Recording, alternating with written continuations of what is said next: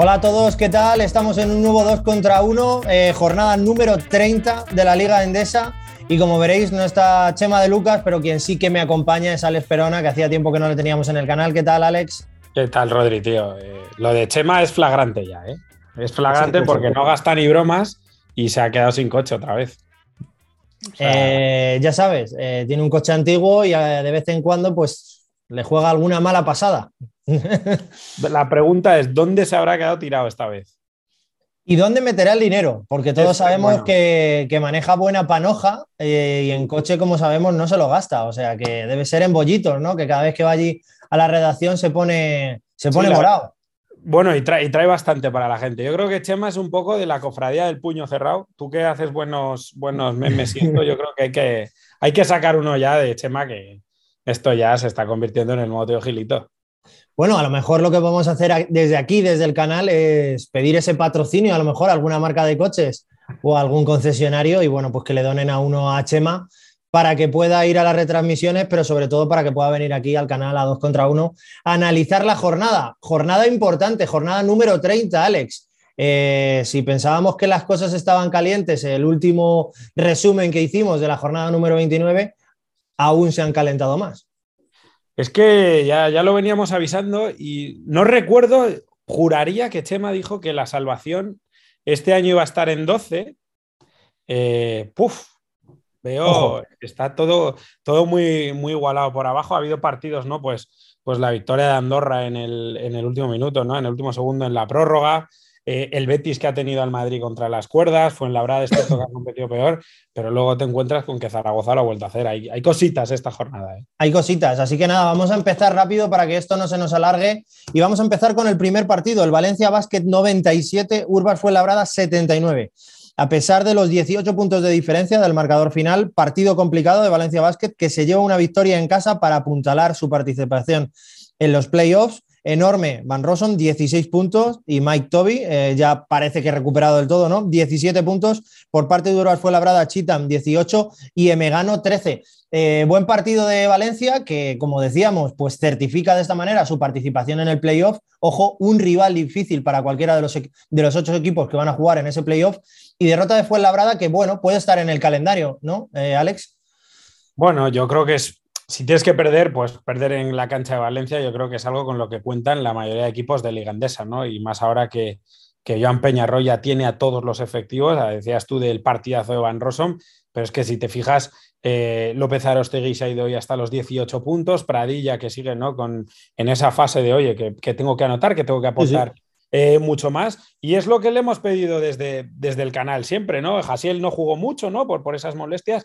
Eh, dos puntitos solo y es lo que va a necesitar Valencia Basket, sobre todo en un playoff. Sabemos que en cuanto uno de los equipos pueda asegurarse la ventaja de campo, cuidado con Valencia, que jugar en la Fonteta, ahora mismo yo creo que, a ver cómo evoluciona también Tenerife y sobre todo Manresa, eh, pero yo creo que Valencia, si sigue demostrando este nivel, yo creo que es uno de los equipos a tener muy en cuenta.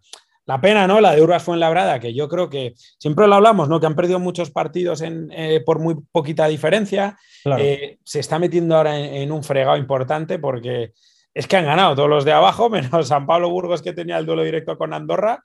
Eh, bueno, y el Betis, que no, que no lo, no lo ha podido hacer, pero Obradoiro y Zaragoza, pues se les ponen ya un partido por encima eh, yo creo que nos alegra mucho ver siempre a, Fuenlabrada peleando, ¿no? Porque es un equipo muy aguerrido, que, planta cara siempre mucho a los grandes, pero yo me quedaría con que el equipo de Peña Roya, cuidado, que están cuartos y pueden certificar eh, la ventaja de campo. Y si no recuerdo mal en el calendario, se van a enfrentar a Burgos. Entonces, vamos a ver qué pasa ahí. Porque a ver, qué pasa. eso es, dos es de Burgos que pueden eh, complicarle muchísimo la situación, ¿no? A San Pablo Burgos. Estoy aquí repasando la clasificación. Ahora mismo Urbas fue labrada, va decimoquinto con 10 victorias, 20 derrotas. Está una por encima de este trío del que estamos hablando y del que vamos a hablar más adelante, de Betis, Burgos, Burgos y Moraván Candorra, que están con 9. 10 victorias Urbas fue labrada. Es verdad que mm, lo has dicho. Mismamente contra Real Madrid, contra Barça hicieron un gran partido. Eh, han tenido muchas victorias tocándolas con los dedos pero al final se les han escapado. Eh, también es verdad que no han cambiado de entrenador, siguen teniendo paciencia, el bloque funciona bien, tienen un buen grupo, pero es verdad que algo les está faltando. Pues tú fíjate que si ves la plantilla de Fuenlabrada, para mí, desde que, desde que salieron Popovich, Paunik, etcétera, yo creo que es la mejor de los últimos años, ¿no? Porque tienes a un generador de juego como Stiga Samar, eh, tienes a dos enchufadores como son Megano y Chitaham. Vamos a ver con Kyle Alexander, porque normalmente suele pasar de los 10 puntos, se ha quedado en 6 hoy, no ha estado muy bien y sí que yo creo que necesitan un poquito más de Leo Meindel, ¿no? Eh, eh, yo creo que es uno de los jugadores más determinantes, uno de los más tapados, porque es obvio que todas las bolas aparentemente van a pasar por las manos de Megano o las de Kyle Alexander, pero sí que creo que necesitan un pelín más eh, de Leo Meindel porque la cosa se va a complicar y Fuenlabrada tiene calendario un poco complicado. Bueno, pues vamos al siguiente partido. Surne Bilbao Basket 78, UCAM Murcia 77, un puntito de diferencia. Grandísimo partido el que se vivió en Bilbao que no para de crecer jugando sin presión y supo doblegar a todo un UCAM Murcia que había hecho una gran remontada y que se complica los playoffs con esta derrota. Davis tuvo un tiro para la victoria final, pero falló. Ángel Delgado, el mejor del partido, 13 puntos, 12 eh, rebotes y Gudelock 18 puntos por parte de Murcia Davis, que hemos dicho que tuvo ese último tiro para poder ganarlo, después de una remontada 16 puntos y Webb 18.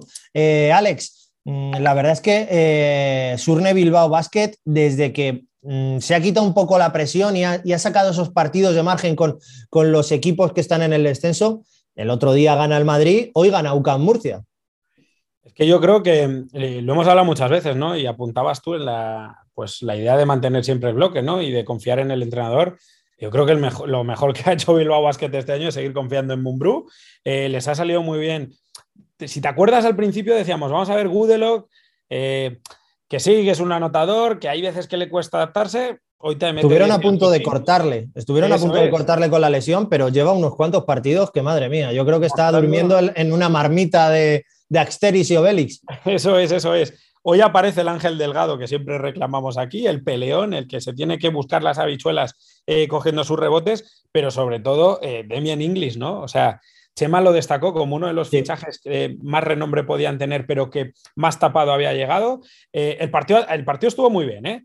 Ha estado muy bien porque empieza Bilbao muy bien, luego Murcia empieza a mostrar todo su arsenal. Ya, yo creo que es de los mejores juegos exteriores que hay en la liga porque tienen a tíos que pueden enchufarte de todos los lados pero aparece lo que es el equipo de Mumbrú. En el último cuarto llega el señor Gudelock, se planta con siete puntitos y te ganan dejando en 15 puntos a UCAM Murcia, que yo creo que es de las anotaciones más bajitas que ha tenido en un cuarto este año. ¿no? Yo creo que desde la defensa también está mostrando el equipo de Mumbrú eh, mucha solidez. Yo creo que es lo que les hace ¿no? más peligrosos. ¿Por qué?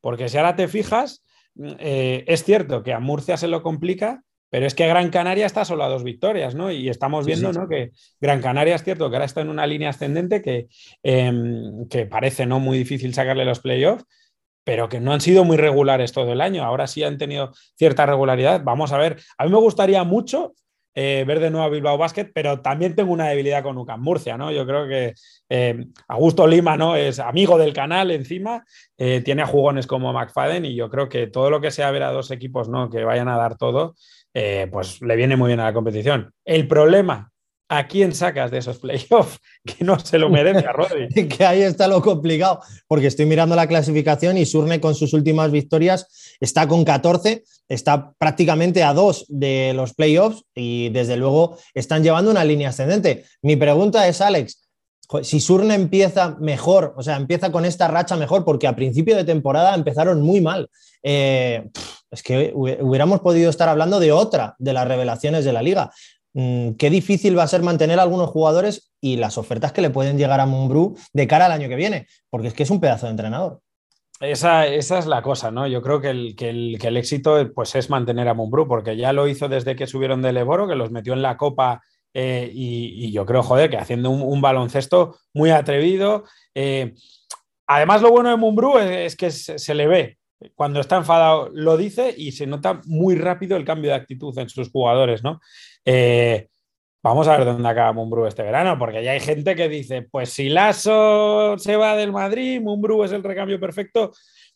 Yo no sé si es eh, directamente el recambio que necesitan, porque tampoco creo que Lasso vaya a salir del equipo, salvo que perdieran en primera ronda en playoff en Liga Andesa y no pasaran a la Final Four. El Madrid está ya un partido, pero yo creo que el llevarse jugadores de Bilbao no es tan fácil como otros años, porque otros años pues sí que les quitaron a Lammers y a, y a Buteil, pero yo creo que con el bloque que tienen, a nada que apuesten un poquito más, pues podemos dejar de verles como la sorpresa y ese equipo eterno, ¿no? Que a pelear siempre, pues por meterse en una Copa del Rey y por qué no en playoff. Pues ojito con ese Surne y ojito con Alex Mumbrú, que lo están haciendo de lujo. Nos vamos al siguiente partido, Río Breogán 82, Casa de Zaragoza 85. Casa de Zaragoza se ha puesto serio para no perder la categoría y lleva tres victorias consecutivas para alejarse de los puestos de descenso. Está ahora mismo, eh, ahora mismo te lo digo, decimotercero, con 11 victorias, 19 derrotas. Por su parte, divide el partido de Brogan sin Musa y tampoco sin Travel Haynes, lesionados los dos. Mejores del partido, Lukovic con 21 y Kalinowski con 14 por parte de Casa de Zaragoza, Kilpatrick 23 y Wacinski 14. Eh, partido muy complicado de Río Breogán. Además, este partido lo comentó Chema un partido complicado porque al final el MVP eh, posiblemente de la liga, que es Musa, pues con esa fractura de tráquea no pudo jugar. El Pazo le hizo una ovación increíble eh, y también se lesionó pues el base titular, ¿no? Travel Haynes, sin esos dos mm, baluartes, complicado partido para Río Pues muy complicado y, ¿no? y sobre todo por, la dinámica en la que viene Zaragoza, ¿no? Que no parece el, el Casa de Zaragoza de, pues, de hace no muchas jornadas, ¿no? Yo creo que. 6, 7, 5. Eso es, eh, parecía ¿no? Que, estaban ya defenestrados y ahora pues tienes que, que Kilpatrick te mete 23 puntos, que Frankie Ferrari, que es un pedazo de jugador, te mete 8 puntos, siendo, siendo muy clave y sobre todo eh, con un Baczynski que nos recuerda mucho al, al Baczynski de Unicaja, muy agresivo y ha tenido varias penetraciones y varias canastas, ¿no? Eh, con, juraría un 2 más 1 que le da prácticamente, le pone por delante a Breogán y luego yo creo que es la jugada de la jornada, ¿no? El taponazo de, Cristian Mikobulu a Mahal eh, lo hace muy bien, ¿eh? porque Mahal se va muy bien para adentro, mide muy bien eh, dónde ponerle el tapón. Y luego la defensa que le hace en el último triple, es cierto que logra tirar porque hace una muy buena finta Mahal Basic, logra lanzar el triple, pero ya le tiene encima, ¿no? Yo creo que eh, con una defensa así era muy difícil. Quizá para un tirador, ¿no? Como es más Lukovic o Kalinowski, pues habría sido mucho más fácil pero yo creo que Zaragoza, yo no sé tú, pero si hace un mes te dicen que Zaragoza va a ganar en Lugo, yo creo que mucha gente eh, no lo daba. Y sobre todo, eh, la propia afición de Zaragoza, que siempre lo hemos dicho, ¿no? que es muy exigente con el equipo, y joder, que se lleven alegrías como la de hoy, pues, pues suma mucho. En el otro lado, pues nos duele, ¿no? Que, que Breogán vaya cayendo, ¿no? se vaya alejando de los playoffs, porque todos creo que teníamos mucha ilusión de ver a Breogán, pero yo creo que sin Travel Hines es difícil eh, que puedas ganar de manera holgada, ¿no? Como, como has ganado algunos partidos, pero si sanan Musa, yo creo que estás perdiendo muchísimos puntos y sobre todo la agresividad que pierde el equipo en ataque y de saber que en ese, que en ese equipo hay un tío al que le vas a dar una bola y te la va a clavar. Claro, eh, una pena, como bien dices, lo de Río Breogán, quizá pues esa lesión, sobre todo la de Musa, pues les está pasando mucha factura. Y Casa de Mont, tú mismo lo decías, ahora mismo yo estoy mirando, están con 11 victorias, decimoterceros, les ha cambiado la cara el cambio de entrenador y también eh, Frankie Ferrari. La verdad que es impresionante cómo se nota un buen base y sobre todo cómo le ha cambiado la cara a este Casa de Mont Zaragoza. ¿Tú te esperabas que Frankie Ferrari pudiera hacer lo que está haciendo ahora mismo en Casa de Monzaragoza?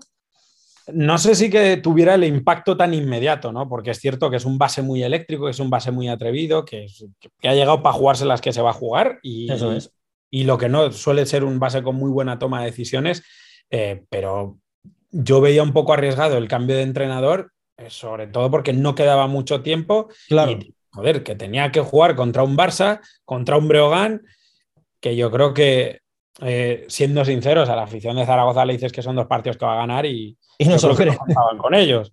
Entonces, joder, si te llega un teo, te cambias el entrenador y, ganas al Barça y a Breogán, pues yo creo que puedes respirar bastante, ¿no? Además, yo creo que el calendario eh, de todos los de abajo que está metido en el ajo, yo creo que es de los más favorables, el de Casa de Zaragoza.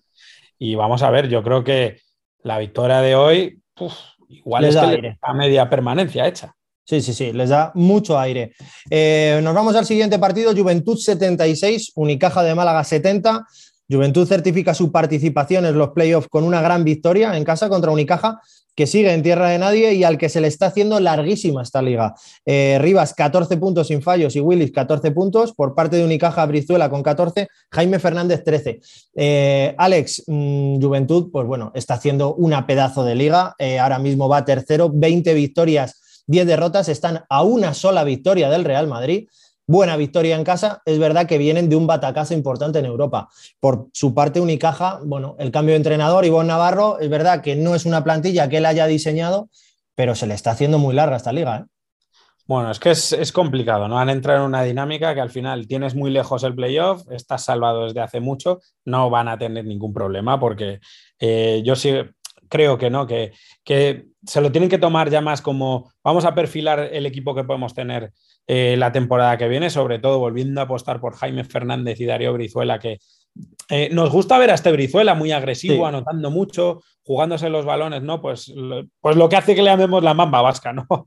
y, en el otro lado lo que ha hecho Juventud, pues, pues un día más, ¿no? Yo creo que, eh, que no nos odie, ¿no? La gente de Juventud, porque siempre queremos que un conjunto español gane el Eurocup.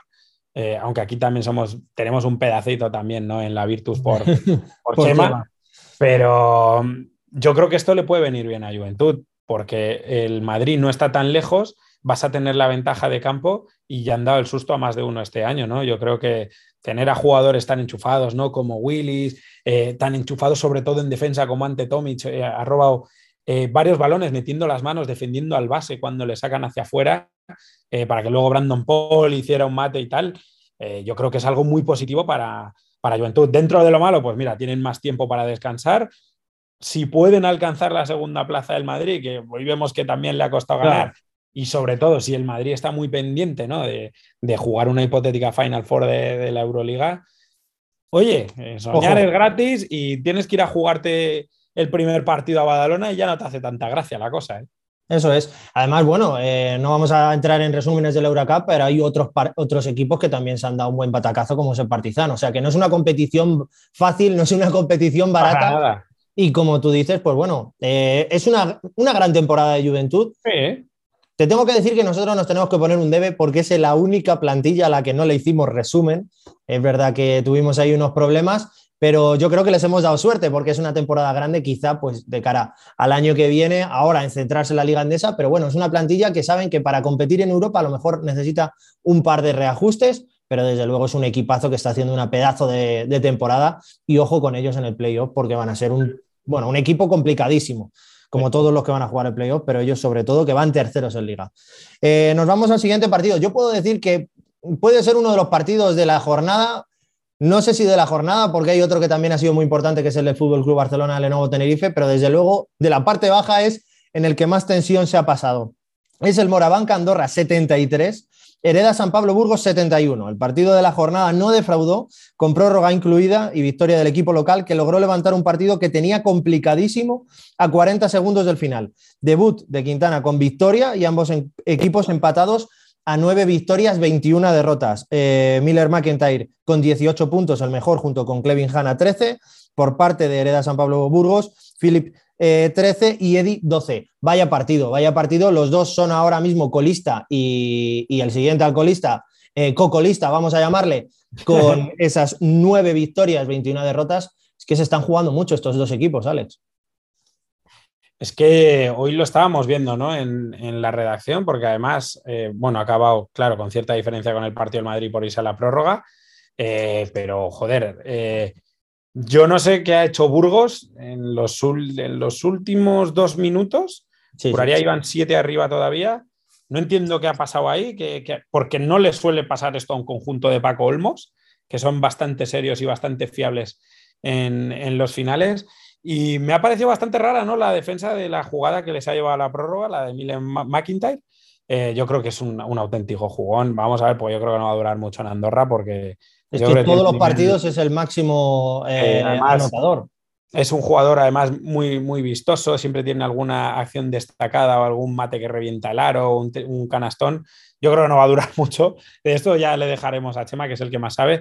Y luego en la prórroga, pues me ha vuelto a extrañar eh, cómo ha jugado Burgos, ¿no? porque no, no era el Burgos de, eh, que, el que conocemos. No es cierto que la canasta con la que se lleva la victoria Moraván Andorra es de aquel modo, ha sido un poco rara, eh, esa canasta ¿no? de, Babatunde con la asistencia de Pauli, parecía que había pasado de todo ahí abajo, al final una canasta pues de las más tontas eh, te da la victoria, luego lo ha intentado eh, Ñoco, no lo ha conseguido, el primer reverso parecía que era bueno y que iba a poder meterla, pero no sabemos qué ha pasado en ese, en ese tiro, el caso es que San Pablo Burgos se complica mucho y yo creo que esto reabre mucho el debate de está muy bien jugar en Europa, pero claro, ¿tienes plantilla suficiente en un año en el que ha habido tantas lesiones para aguantar luego el ritmo de ACB? Ya lo hemos dicho este año, ¿eh? que yo creo que es de las ACB, eh, de las temporadas más competidas, eh, de las más disputadas, que cualquier equipo puede ganar al Barça, cualquier equipo le puede ganar al Madrid y como no tengas una buena plantilla y, sobre todo mucho fondo de armario, lo pasas mal. Y yo creo que ahora mismo es lo que le está pasando a San Pablo Burgos, que parece que se está desinflando un poco el efecto Paco Olmos. Te voy a poner en un marrón. Eh, ¿Crees que hay jugadores, eh, porque extraña que Moraván Candorra lo esté haciendo también en Europa y lo esté haciendo tan mal en Liga Andesa? Si no llega a ser por esta victoria, lo tendrían muy, muy complicados. Ahora tienen ese triple empate con Hereda San Pablo Burgos y Cosu Real Betis. Eh, ¿Crees que hay jugadores que se motivan muchísimo más para jugar en Europa y que en cambio la Liga Endesa, mm, me, sin... Es que eh, bueno.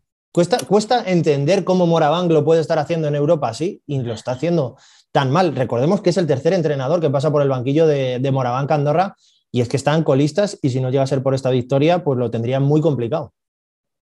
Yo no sé si es, si es que motive más o no. Está claro que cuando juegas una competición europea y que tienes mucho más escaparate, eh, pues, pues, pues el jugador obviamente se motivará. Yo creo que es más que todo el mundo conoce ya cómo juega Moraván Andorra y que todo el mundo sabe que ha habido tres cambios de entrenador, eh, no parece que haya un estilo muy definido de juego. Clevin Hanna eh, no ha sido el Clevin Hanna de otros años porque es normal, porque lleva los últimos años pues pues siendo como Allen Iverson en Andorra y ya pues oye, llega un punto en el que otros tienen que, tirar. Yo creo que también es uno de los equipos que peor lo ha pasado desde que empezara el COVID, porque siempre, no sé cuántas bajas han tenido, yo juraría que es el equipo que más, más ha sufrido las dos últimas temporadas y yo creo que esto ha llevado un nivel de desgaste de toda la plantilla importante, ¿no?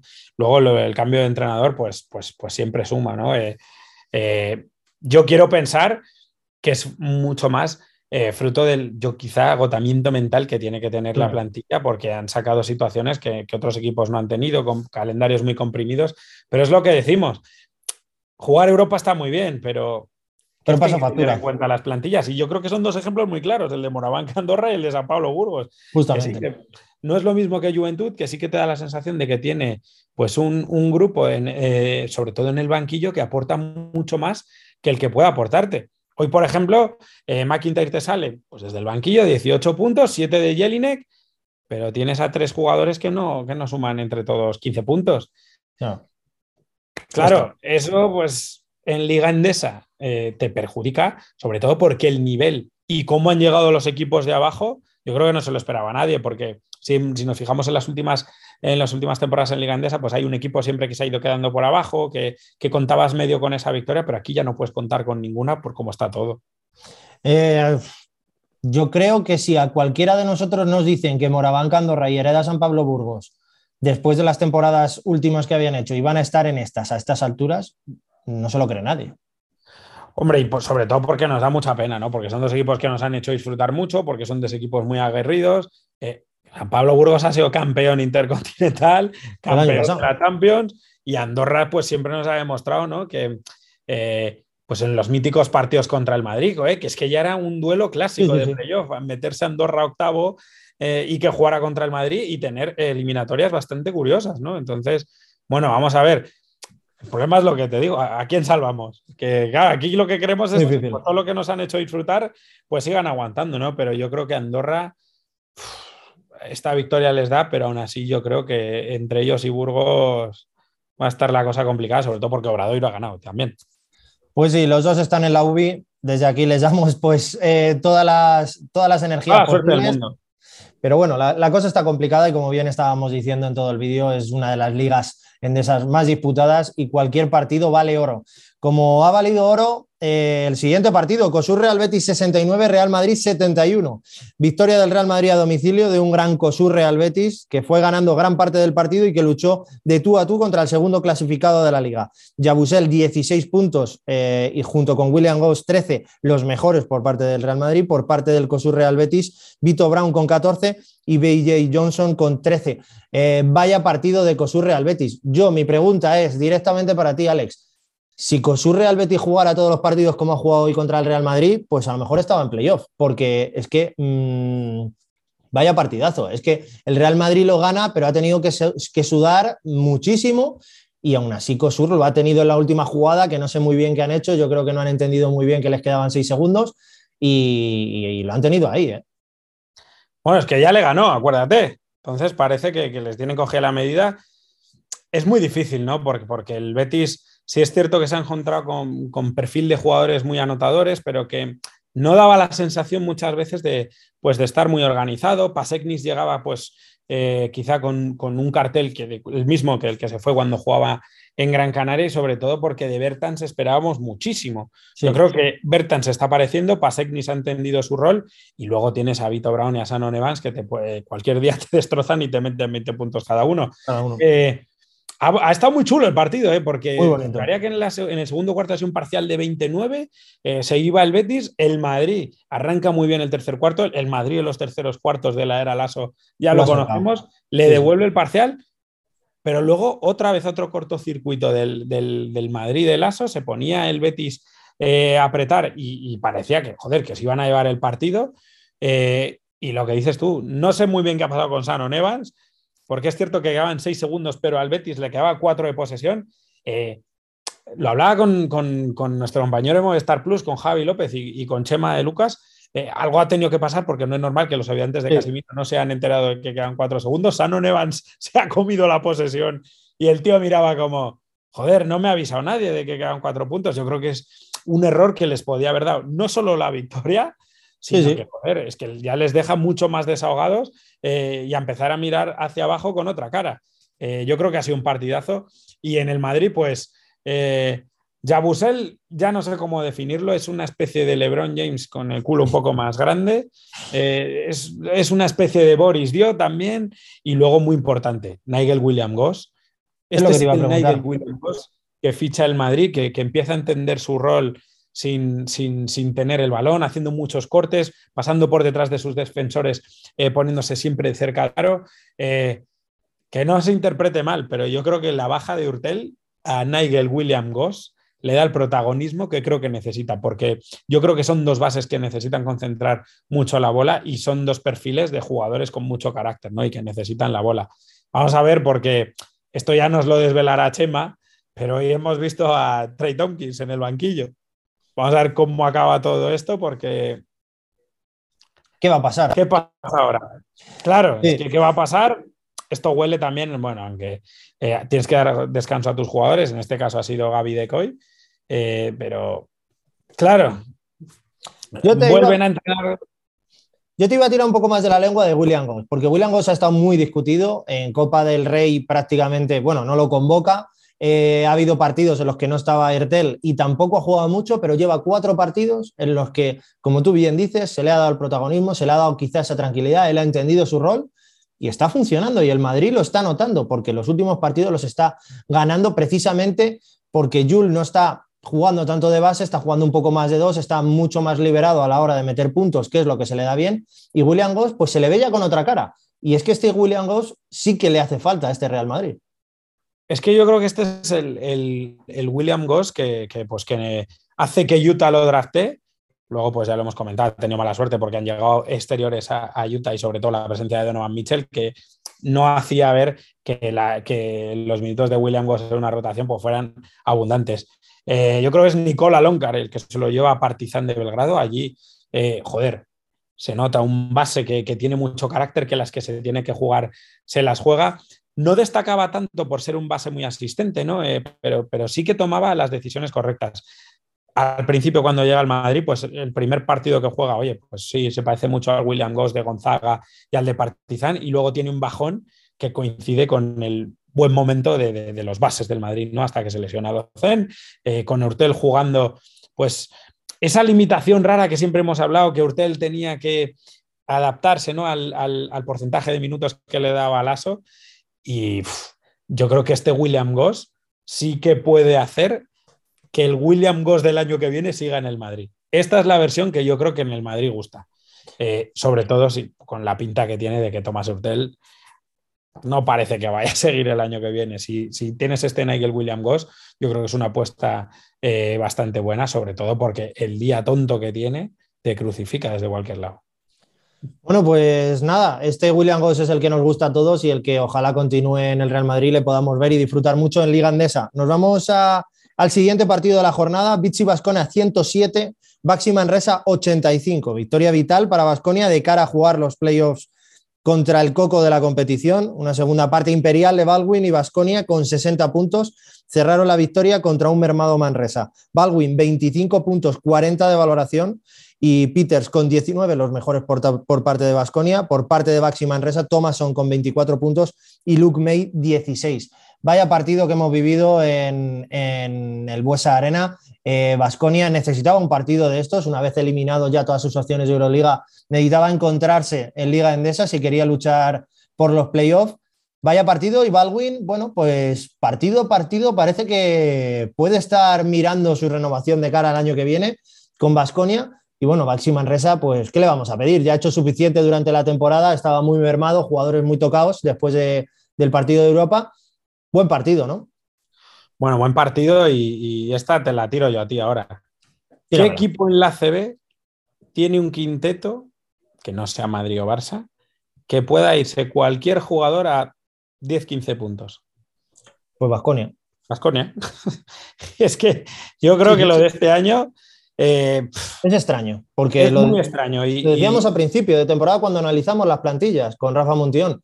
Es que este Vasconia tiene mejor equipo que el año pasado, tiene más puntos, está más, eh, o sea, las posiciones están más claras, los, los, roles también. Y es que ha habido un apagón generalizado y no han encontrado en ningún momento de la temporada pues, ese ritmo, ese, esa regularidad. Pero es verdad que cuando funcionan, pues son capaces de esto. 107 puntos contra Baxi Manresa, ¿eh? que no se lo están metiendo a cualquier equipo. Es Baxi Manresa. Eso es, y sobre todo, pues que eh, en los últimos años, ¿no? Sí que sí que habíamos hecho en falta una figura ahí de abajo, en Basconia. Sí, eh, está haciendo lo que. Iba a decir una guarrada. no la voy a decir, pero es que está haciendo lo que le sale de los pies. Y hoy en un partido normalito con seis puntos, pues bueno, te protege mucho la pintura. Yo creo que intimida. Vamos a ver, porque yo creo que este. Les va a durar poco. Les va a durar poco. Eh, tiene muchas, muchas capacidades para ser un buen pivot en la NBA. Es un pivot muy móvil, muy rápido, que aprovecha, eh, saca muchas ventajas en los bloqueos, eh, se saca mucha distancia con el primer paso a sus defensores y que luego, pues, ¿qué es lo que decimos? Alec Peters yo creo que es de los mejores jugadores ¿no? en cuanto eh, a timing dentro de una cancha, toma muy poquitas decisiones mal, 19 puntos. Yedraitis, que el día que, el día que quiere, que es todos, te enchufa 14, 15 puntos.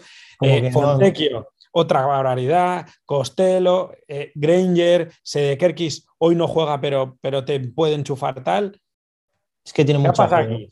Pues que yo creo que eh, quizá mucha de la responsabilidad se la han atribuido a Baldwin, ¿no? Yo creo que él llegaba como la estrella, como el jugador que se tenía que jugar todo. Yo no sé si pudo tener algo de presión, porque recuerdas eh, que, en, que, en, Navidades decíamos, joder, ojo, que se nos va Baldwin de la Liga Endesa, y ahora de repente parece Kobe Bryant. Eh, vamos a ver, porque yo creo que es muy bueno, que han sabido tener la paciencia que había que tener con él. Eh, y yo, joder, no me querría ver en un playoff jugando contra Vasconia. Es un rival difícil. ¿eh? Es, un rival difícil. Ahora mismo. Séptimo en, en claro, Es que ahora mismo el Madrid, yéndose a jugar a Vasconia, como están ahora, ojo, ¿eh? que igual después de, una Final Four el Madrid va mejor, pero claro, te encuentras que si es que está, lejos de Manresa, un Vasconia-Barça o... Uf, vamos a ver Vasconia, que yo creo que puede dar más de un susto. ¿eh? No, no, eh, desde luego Vasconia, como tú bien decías, tiene una plantilla espectacular. No han, no han encontrado en ningún momento ese engranaje pero como lo encuentren, es que pueden ganar a cualquiera, pero a cualquiera, sin ningún tipo de problema. O sea que ojo con ellos Y bueno, de Baxi Manresa, ¿qué vamos a decir? Hay poco que decir. Eh, llegaban un poco mermados, pero es que la liga que están haciendo es espectacular. Otro rival complicadísimo en playoff. Que es que, es que no es ninguno fácil. Es que es eso, ¿no? Y yo creo que con, con, la alegría con la que está jugando Manresa, ¿no? Yo creo que es una de las.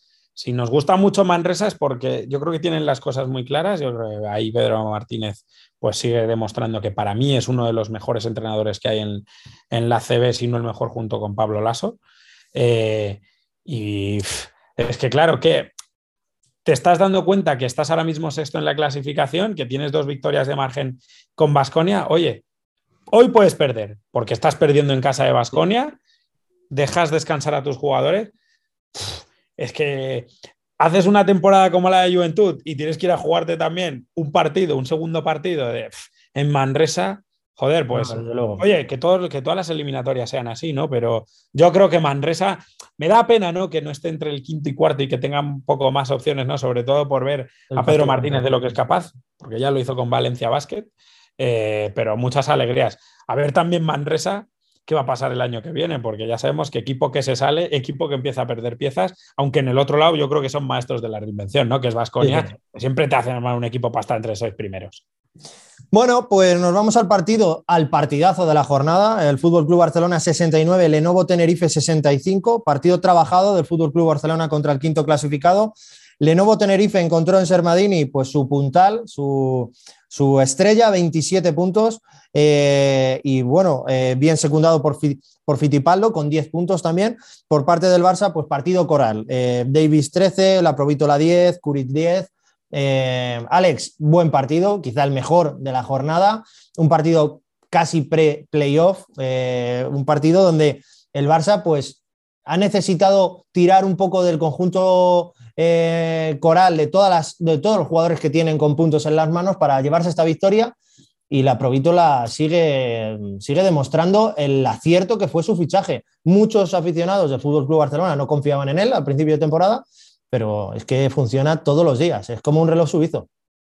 Eso es, yo creo que muchos aficionados del Barça se alegran y muchos del Madrid estarán diciendo, joder, ¿y este tío por qué no lo hizo así con nosotros? ¿no? Eh, yo creo que estas son de las victorias que, gustan mucho a un entrenador y sobre todo a un tío como Saras, una victoria de carácter. Eh, un primer cuarto, pues muy feo, ¿no? Un 12-11 creo que ha acabado o algo así, recuerdo, 12-10, no sé.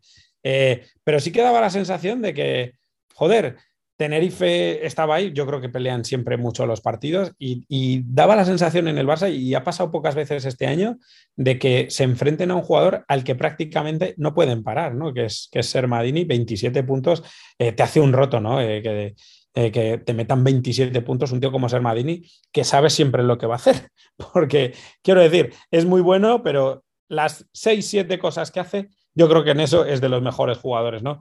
Y yo creo pues que el en el último cuarto quizás donde sale a relucir ¿no? más pues todavía la potencia física que tiene el Barça. No, eh, eh, no recuerdo mal, ha habido un mate de Exum eh, casi al final ya para poner el 9-6-3, juraría, pero también donde aparece el carácter de Tenerife, que perdiendo de 7-8 en los dos últimos minutos es capaz de ponerse a 3-4 puntos. ¿no?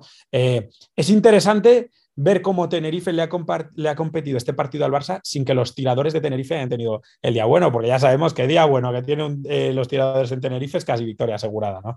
Yo creo que es un buen aperitivo eh, de lo que nos puede eh, enseñar Lenovo Tenerife, ¿no? De, poder hacer también partidos feos y llevárselos, siempre decimos feos, ojo, por el, por el resultado, no porque por otra cosa, pero que en eso yo creo que, que gusta mucho Tenerife y que sobre todo que le pongan las cosas tan complicadas a, yo creo que si podemos decirlo, ¿no? a una de las tres mejores plantillas de toda Europa. Eh, estaba mirando aquí, como bien decías, eh, hoy día Selin ha hecho 2 de 7, por ejemplo, en tiros de 3, Marcelino de Huerta es 1 de 5, en tiros de 2, es verdad que Sermadini ha estado muy solo, ¿no? Y al final, pues Lenovo Tenerife, por mucho que tengas a Sermadini y te marque 27 puntos en, el Palau, bueno, pues necesitas secundarlo y rodearlo bien. Y por otra parte, buena victoria del Fútbol Club Barcelona, que viene de una victoria, de una derrota dura en Euroliga contra el Bayern en casa y que se enfrenta a un 1-1 teniendo que ir a, Múnich. Eh, la verdad es que el, el Fútbol Club Barcelona, como bien dices, es una de las, tres mejores plantillas de Europa, pero claro, es que el baloncesto europeo, tenemos la mejor liga del mundo después de la NBA y, la Euroliga es que es muy complicado todos los partidos. Buena victoria de, contra el Lenovo que yo creo que le va a dar un poquito de confianza para irse a, Múnich, ¿no? Es que esa es otra, ¿no? Que vaya, en vaya ahorita te has tenido que ir a jugar algo a Múnich, porque eh, no recuerdo mal, venían de perder contra Zaragoza también. Sí. Eran tres derrotas seguidas en, nada, en diez días. Ir a jugar a Múnich con, perdiendo hoy con Tenerife en casa, yo creo que era un panorama bastante complicado ¿no? Eh, para el Barça, pero a la vez es lo que decimos. Yo creo que estas son las victorias que dice Saras, ¿no? La de los cojones, la de que hay que mostrar los cojones, y yo creo que al Barça le viene muy bien. Yo creo que lo puede pasar mal en, en Múnich porque el Bayern yo creo que ha demostrado que es un equipazo, pero yo pienso que no deberían tener problemas para que estuvieran en la Final Four, que yo creo que es lo mínimo que se le puede pedir al proyecto de Saras cada año, estar en Final Four y por lo menos jugar la final de la Final Four. Como gran conocedor de la NBA, ¿tú te esperabas que el fichaje de Dante Exum o que Dante Exum lo hiciera como lo está haciendo ahora mismo en el Fútbol Club Barcelona? Porque es que es un soplo de aire fresco este jugador que cada día nos deja jugadas más increíbles. Es que yo, ¿te acuerdas que lo avisábamos que, que el error de Exum podía ser quizá jugar pensando en volver a la NBA, en vez de jugar pensando en adaptarse a Europa. Yo creo que físicamente es el jugador más determinante de toda Europa con Yabusel, eh, pero es cierto que en la NBA pues, pues no ha tenido suerte porque ha tenido a bases eh, por delante que, llegaban fichados para precisamente pues para tenerle a él de base suplente. ¿no? Yo creo que eh, me extrañaría mucho, a no ser que sea una oferta económica muy gorda, que Dante Exum pudiera seguir en, el Barça el año que viene, porque yo creo que el temporadón que está haciendo y demostrando sobre todo em, que cuando las cosas han ido mal ha sido el tío que se ha encargado del tirar del carro y además con jugadas de mucha personalidad como son los mates que hace que va para adentro y le da igual quién se pueda. No le paras. Yo creo que eso se valora, se sigue valorando mucho en la NBA. Me consta que sigue teniendo muchísimo cartel, que hay dos o tres franquicias que ya tienen el ojo echado en él, dos o tres franquicias eh, que se están jugando cositas en la conferencia oeste. Yo creo que, no me costaría mucho ver un regreso de Dante Exum. Si el Barça logra retener a Dante Exum, yo creo que es eh, el fichaje más gordo que ha hecho desde la llegada de Mirotic. Bueno, pues ahí queda dicho las palabras de, de, Alex Perona y a ver qué pasa, a ver si al final vuelve a la NBA o se queda en Europa y se queda en el Fútbol Club Barcelona, que lo deseamos todos que se quede porque la verdad es que es, un lujazo verle en nuestra liga y disfrutarle. Nos vamos al último partido de la jornada, el Monbus Obradoiro 106, Gran Canaria 97, victoria importantísima del Monbus Obradoiro para poner tierra de por medio con el resto de equipos del descenso, partidozo de Thomas Scrap, 33 puntos de valoración. Eh, esta victoria del Monbus Obradoiro con 106 puntos iguala el segundo mejor registro de, su participación en la Liga Andesa en cuanto a puntuación. Los mejores, como hemos dicho, eh, Scrap 24 puntos, Virutis 17 por parte de Gran Canaria, Dylan Ennis 20 puntos, Nico, Nico Brusino 22. Eh, el último partido de la jornada, pues era un partido importante porque Monbus Obradoiro se está jugando esos puestos de descenso y por parte Gran Canaria venía con una racha muy importante de victorias, mirando a los playoffs. Ahora mismo está octavo, 16 victorias, 14 derrotas. Todavía están puestos de playoff, Alex. Pero es lo que, lo que hemos. ¿Te acuerdas que siempre hemos dicho, no? Que la regularidad de Gran Canaria parecía que la habían encontrado, ¿no? Una vez que ya habían recuperado todos los jugadores. Pero yo creo, ¿eh? Eh, que no, esto siempre que no se lo tome mal la afición local, la de Obradoiro, si tú quieres estar en el playoff y acierte fuerte y ser una amenaza, hoy es un partido que tienes que ganar. Es cierto que visitas una de las canchas más complicadas, que sabemos que Obradoiro, eh, que pierda en su campo, es complicado, pero no puedes salir y que te metan 32 puntos en el primer cuarto. Es algo que, que no puedes, ¿no? Y sobre todo tener tanta dependencia, pues de que Dylan Ennis eh, se vaya cada día a los 20 puntos de media, porque es que es imposible. Yo creo que hoy el, duelo del juego exterior molaba mucho, ¿no? Con, tanto con Robertson como con Scrub. Eh, en el otro lado, un AJ Slaughter con, con Dylan Ennis. Molaba mucho, pero, pero joder, no puedes perder eh, lo que te digo, un partido contra Obradoiro, que ya sabemos que es bastante complicado, pero si te fijas bien en la estadística, claro, lo que no puedes es eh, coger más rebotes que tu rival, pero generar muchas menos ocasiones, muchos puntos eh, de segunda oportunidad menos. Y sobre todo, que es que no ha sido en cabeza en ningún momento. es, muy difícil. Eh, es cierto, ¿no? Que, luego parecía que el partido se podía apretar un poco más. Obradoiro se había llegado a poner 24 eh, puntos arriba. Cuesta mucho, ¿no? Ver a Gran Canaria como una amenaza para el Barça. Ojo, que luego en los playoffs esto cambia. Claro. el Barça tiene que jugarse una Final Four y Gran Canaria jugártelo allí con el vuelo y demás es jodido, con perdón, y sobre todo porque tiene a tres tíos por fuera que te la pueden liar. Pero yo creo que hoy era un partido para que Gran Canaria certificara la buena racha que llevaba y sobre todo para consolidar esa plaza de playoff. En el otro lado nos alegramos mucho porque eh, aquí tenemos debilidad por los equipos gallegos, pues estamos intentando hacer todo lo posible para que nos inviten los de Breogán a la tortilla o los de Obradoiro a unos percebes, macho, pero no, no sabemos cómo hacerlo. Pero bueno, no, yo creo que esto nos alegra mucho porque ya hemos dicho siempre que mola mucho jugar a ser el director deportivo de Mombus Obradoiro y sacarte unas de la manga todos los años. Eh, Monbus ahora mismo está decimocuarto con 11 victorias, 19 derrotas, está empatado con Casa de Monzaragoza, tiene un paso por detrás a Urbas Fuenlabrada y luego el triple empate que hemos hablado de los tres colistas. Eh, Obradoiro es verdad que esta victoria le da aire, pero bueno, o sea, una cosa, o sea, estás hablando de que Gran Canaria era un partido que si quieres luchar por playoff tenías que ganar sí o sí, estoy de acuerdo, pero es verdad que es que Monbus Obradoiro yo creo que tiene equipo yo creo que los dos, tanto Gran Canaria como Monbus Obradoiro, tienen equipo para haberlo hecho mejor los dos. Es verdad que Gran Canaria ha tenido muchos problemas de lesiones, eh, ha tenido problemas también con el COVID, pero es que los dos tienen muy buena plantilla.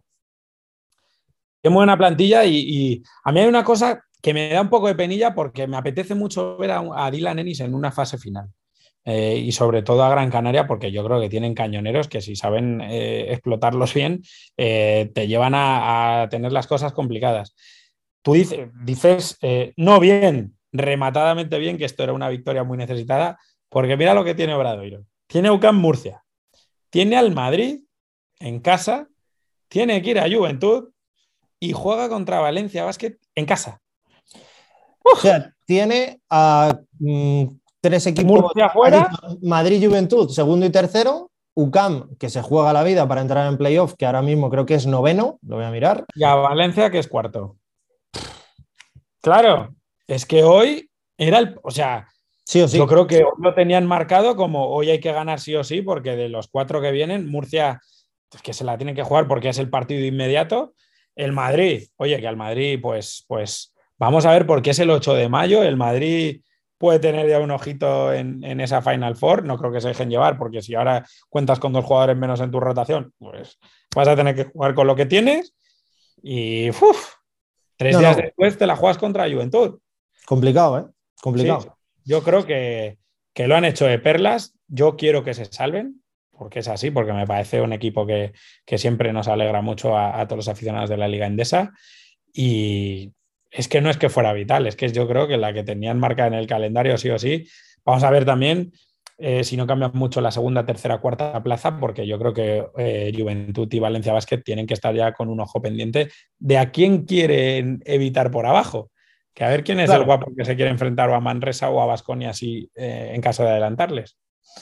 Bueno, la verdad es que vienen partidos muy complicados en Liga Andesa que seguramente, bueno, seguramente no, los vamos a analizar aquí en el canal, pero nos vamos a la mejor parte. Primero, yo no sé si has participado en el sorteo que tenemos, estoy seguro que sí, pero no la vas a ganar, ya te lo digo, que es la camiseta de Marceliño Huertas, que es el MVP Mad Basket de este mes, bueno, del mes pasado, y que la sorteamos gracias a nuestros amigos de Mad Basket. Entonces te voy a pedir, por favor, para los que quedan descolgados, porque quedan, mira, estamos grabando esto a 24, bueno, ya 25, bueno, 25 de abril, quedan 8 minutos para ser 26, eh, ¿qué es lo que hay que hacer para entrar en ese sorteo de la camiseta de Marceliño? Esto es muy fácil. Hay que seguir al canal, suscribirse, seguirnos en nuestra cuenta de Twitter, por supuesto, seguir a Matt Basket, retuitear ese tweet y oye, pocas cosas, por, por muy poquito te puedes llevar la camiseta de Marceliño Huerta. O sea, aquí no engañamos como Chema de Lucas, aquí todos los meses hay un señor que se lleva a su casa una camiseta y yo creo que es muy poquito para llevarte un camisetón, porque además la de Tenerife mola bastante. Y bueno, ya de paso invitamos a todo el mundo que se pase por la web o por las dos tiendas que tiene Mad Basket en Madrid, tanto en Magariños como en, la otra tienda que tiene en Madrid, porque tienen de todo. O sea, entrar allí es un espectáculo. El problema es que la tarjeta de crédito tiembla porque te llevarías de todo. Hay que tener, que, hay que tener cuidado para, para hay que entrar, no sé si a principios de mes o a final. A principios porque estás con mucho dinero y puedes comprar muchas cosas, o a final para controlarte. Pero bueno, desde aquí darles las gracias, como siempre, a Mad Basket, que son encantadores. Y nos vamos a la sección que a mí más me gusta. Pulgar hacia arriba, pulgar hacia abajo y el MVP Mad Basket de la jornada para ti, Alex. Pues mira, el MVP va a ser Baldwin, porque yo creo que ha dado otra exhibición hoy. Eh, voy a ir rápido y le voy a dar eh, mi pulgar hacia arriba, se lo voy a dar a Casa de Monzaragoza eh, porque yo creo que han reaccionado de una manera que nadie se lo esperaba. Y mi pulgar hacia abajo se lo voy a dar a Gran Canaria, que creo que tendrían que haber hecho mejor partido. Bueno, pues yo voy a cambiarlo porque había puesto el pulgar para arriba para Casa de Mon, pero para no estar eh, con los mismos voy a poner a Basconia. Yo creo que es una victoria de mérito la que han hecho contra Baxi Manresa, uno de los cocos de la, liga y una victoria importante para afianzarse en los puestos de playoff, en donde les queremos ver todos. Eh, con el pulgar hacia abajo hereda San Pablo Burgos. Yo creo que ese partido lo tenían casi cerrado, esa victoria, y se complican mucho la permanencia en Liga Endesa. Así que nada, ese pulgar para abajo va para ellos y por supuesto pues el MVP más. que voy a coincidir contigo, eh, Baldwin. Yo creo que no hay otro el que se lo pueda llevar esta jornada. 25 puntos, 9 asistencias, casi nada. El partido que yo creo que todos los aficionados al Vasconia esperaban de, un jugador franquicia, vamos a llamarle. Y, nada, hasta aquí el resumen de la jornada. ¿Cómo nos hemos encontrado, Alex? Sin la estrella del equipo, que suele ser Chema. Bueno, pues hemos salido nosotros dos. No lo hemos hecho mal, ¿no? No, y, antes de acabar, que esto lo tenemos que subir a Twitter y que lo vea la gente bien. Si en el colegio, ¿tú te acuerdas del típico problema de si un tren sale a tal? Pues vamos a poner, si Chema de Lucas ha salido hoy de Movistar Plus ha hecho al estudiantes. Habrá salido a las tres y pico de allí y el coche le ha dejado averiado, teniendo en cuenta que vive en la Alcarria, en Guadalajara. ¿En qué punto entre Tres Cantos y Guadalajara le ha dejado el coche tirado a Chema de Lucas? Esto hay que resolverlo.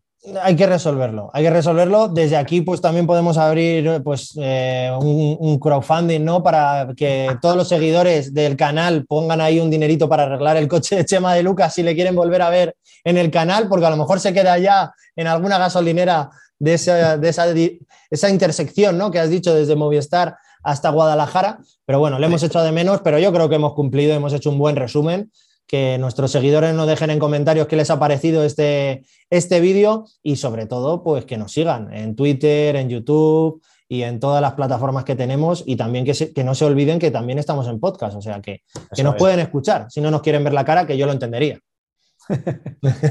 bueno, Alex, muchísimas gracias y a todos vosotros nos vemos en un nuevo 2 contra 1. Pues hala. Pues perfecto.